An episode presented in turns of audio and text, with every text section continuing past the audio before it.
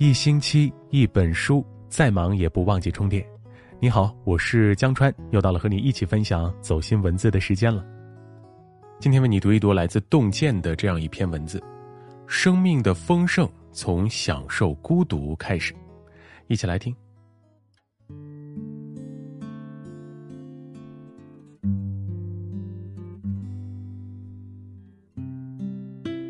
清代的文学家张岱喜爱赏雪，他经常裹上厚厚的衣服，提着火炉，做一叶小舟，独往湖心亭看雪。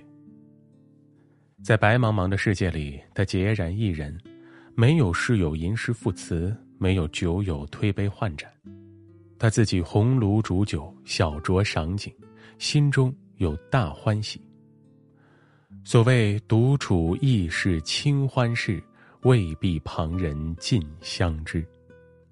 真正有定力的人，即使离群而立，没有朋友相伴，也能给予自己一份丰富的安静。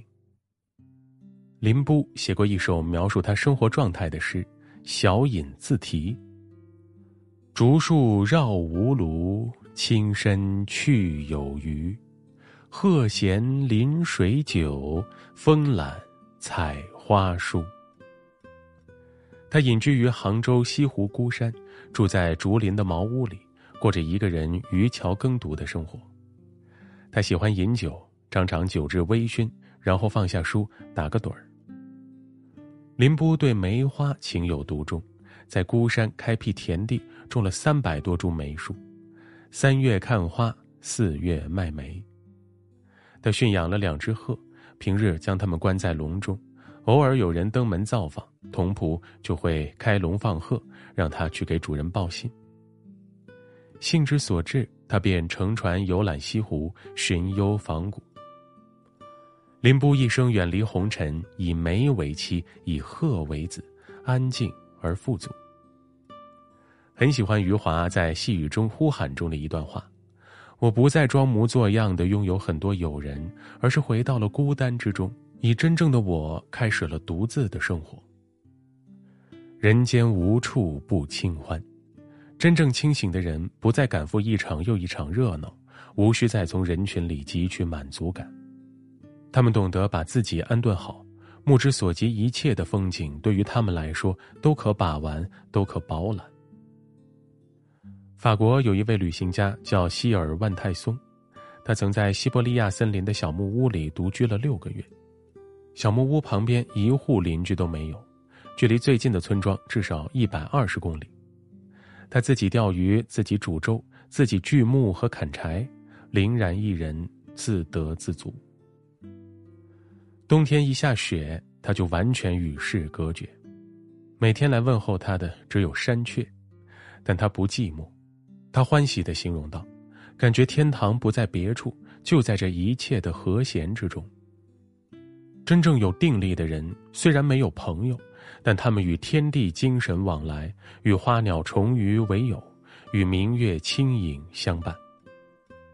生命的丰盛从懂得享受孤独开始，可以自得其乐的一个人唱歌，可以无忧无虑的一个人看风景，这种生活朴素至极，也奢侈至极。很认同哲学家帕斯卡尔的一句话。几乎我们所有的痛苦都是来自我们不善于独处。这世上有的人一味向外求，迷失于外界的喧嚣与浮华中；有的人建立了广汉无边的精神世界，肉体局囿一地，灵魂却飞越千里。作家马伯庸说：“孤寂的时光就是他思想的王国，在这里，他演绎出无数个故事，无数种人生。”在漫长的旅途中，马伯庸信手从记忆的书架中抽出一本书，然后让想象信马由缰。比如，他曾幻想路遥在写《平凡的世界》时，在稿纸背面写下另外一个故事。故事的主角是落水的田晓霞，她死里逃生，却遭遇失忆，被人救起以后，开始了另外一段人生。他的思想驰骋在故事里，获得的是满满的愉悦感。内心荒芜的人，需假借于外物来填补自己的空虚与焦虑；灵魂丰盛的人，人间不过寄身，广阔的精神世界才是灵魂的栖息地。木心身陷牢狱时，在写自白的纸上偷偷画上黑色琴键，在无声的键盘上弹奏的有滋有味儿。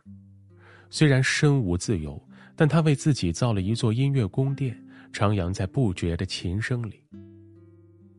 德国哲学家康德一辈子没有走出过格里斯堡，几十年如一日的守着方寸之地，写出了纯粹理性批判。对于他来说，生活的一隅之地小到只能容身，但心中的哲理王国却没有边际。就如有句话所描述的，后来许多人问我一个人夜晚踟蹰在路上的心情，我想起的却不是孤单和路长，而是波澜壮阔的海洋，和天空中闪耀的星光。周国平曾谈到，人在独处时有三种状态：一是惶惶不安，一心逃出寂寞；二是习惯于寂寞。安下心来，用读书等事物来驱逐寂寞。三是寂寞本身成为一片诗意的土壤，诱发出关于存在、生命、自我的深邃思考和体验。大部分人都处于第一种状态，总想在人群里寻求存在感；少数人如林波、马伯庸是后两种状态，他们内心稳固，能在独处中获得无限的欢愉。我认识一个前辈，是厦门最早一批业余玩摄影的。他拒绝一切酒局，推掉多余的应酬，经常孤身一人扛着摄像机四处拍摄。有一次，他心血来潮想拍一些植物，就背着摄像装备钻进了厦门植物园。为了看不同时间段的光影变化，他可以不急不躁地一直蹲在鹿角藤旁边。为了全方位记录木棉花，他乐此不疲地换镜头、换角度。每一个风景的定格都让他心生欢喜。拍累了，他就找一块矗立的岩石，一屁股坐下，望着日落，放空发呆，享受内心的安宁。他连续去了一周的植物园，每次都是从早上待到傍晚，几乎没有与人交流过。这种孑然的状态，是他的常态。他还喜欢进行一个人的旅行。在凌晨五点的火车站，他看见流浪的人是如何生活；晃悠在熙熙攘攘的街区上，他看醉醺醺的年轻人唱歌跳舞。坐公交时，他经常会选择一个靠窗的位置，他会仔细观察周围的人，幻想他们身上隐藏的故事和他们离开公交车以后的人生，偶尔会在脑海中按下暂停键，捕捉他们细微的表情和行为。车厢空无一人时，他会静静地望着窗外，但脑子里却交织着光影色彩，把所目及的风景一帧帧地放进精神世界中，重新构图，重新填充颜色。我曾问过他，这种孤寡的生活不会无聊吗？他说，一个人生活可以是平淡乏味的，也可以是一场充实美妙的旅行。适应孤独的过程，也是一个人的灵魂抽根发芽、精神愈发丰满的过程。清代金石家张廷济有一副对联，非常有意思：“朱惠翁半日静坐，欧阳子方夜读书。”朱惠翁即儒学大师朱熹，他喜欢花时间静坐，独处时心境澄澈，妙悟世间真谛。欧阳子即欧阳修，他在万籁俱寂的夜里读书，在书中与古人私语，与灵魂对话。庄子有云：“独有之人，是谓至贵。”享受独处的人，能赋予生活高于柴米油盐的品相，给予自己一片清欢。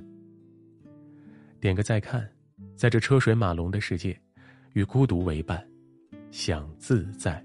安然。